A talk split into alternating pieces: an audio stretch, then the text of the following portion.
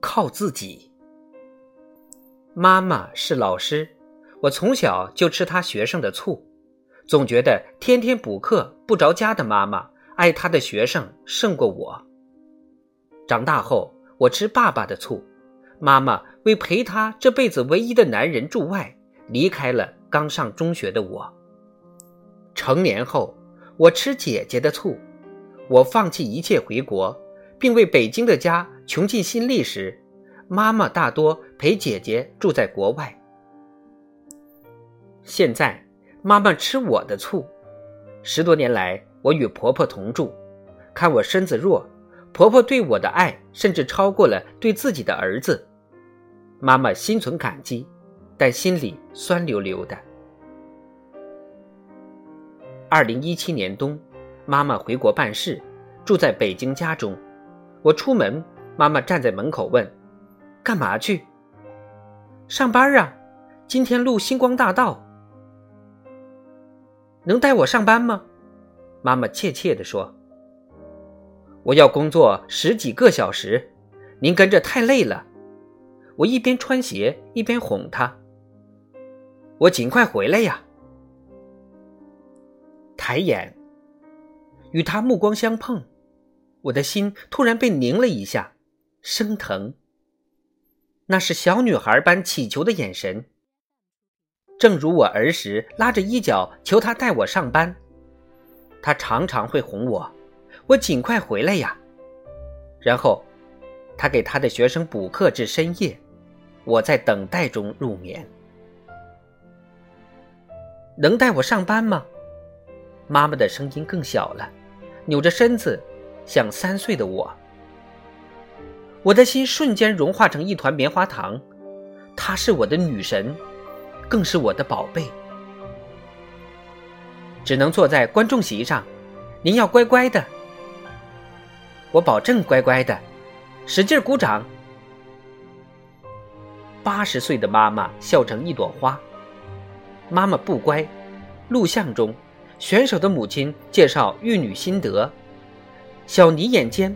看见妈妈坐在观众席，随口介绍：“这是朱迅的妈妈。”谁料妈妈竟大步流星的登台。我对朱迅就三个字：靠自己。他是说给我听的吗？还是说给观众的？或者是说给自己听的？我知道妈妈买了第二天的单程机票，这一走，又是数年。看他满头白发，我好想求他别再奔波了。但我知道什么是母性，挽留的话到了嘴边，变成眼泪喷出来。妈，请体谅女儿。您在外累了，倦了，就早点回家。第二天，我送妈妈到机场，分开的那一刻。我抱住她，妈妈的头靠在我的肩膀上，花白的发丝柔柔的划过我的嘴唇。松手。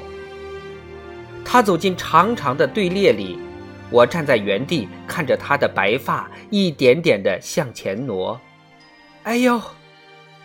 后面的手推车撞到了他的小腿，他的膝盖瞬间弯了。痛得叫出声来，又迅速挺直膝盖。他没有回头看是谁，手在腰包里不停的翻着，然后掏出一本护照给安检的人看。那人一摆手，妈妈就闪进一扇门，不见了。我还在等，等着他消失前的回头一瞥，或是隔空一吻。没有，什么都没有，一次都没有。记忆中，总是我送他，中学送他出国，大学送他回国，我回国后再一次送他出国。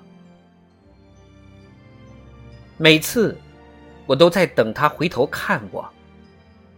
想必他是害怕的，怕回头就有了胆怯，有了留恋，有了依赖，不能再靠自己往前迈步了。